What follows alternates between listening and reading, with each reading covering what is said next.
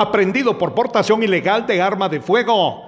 En la aldea La Parroquia Lancetío del municipio de Uspantán, departamento de Quiché, efectivos policiales aprendieron a Alexis Delgado Pérez, de 39 años de edad, originario de Santa Cruz del Quiché. Fue sorprendido bajo efectos de licor o de algún estupefaciente cuando escandalizaban la vía pública. Al efectuarle un registro superficial, se le encontró un arma de fuego tipo pistola color negro, con una tolva vacía y en la bolsa delantera del pantalón se le encontró otra tolva vacía. Al solicitarle la licencia del arma, indicó que carecía de la misma.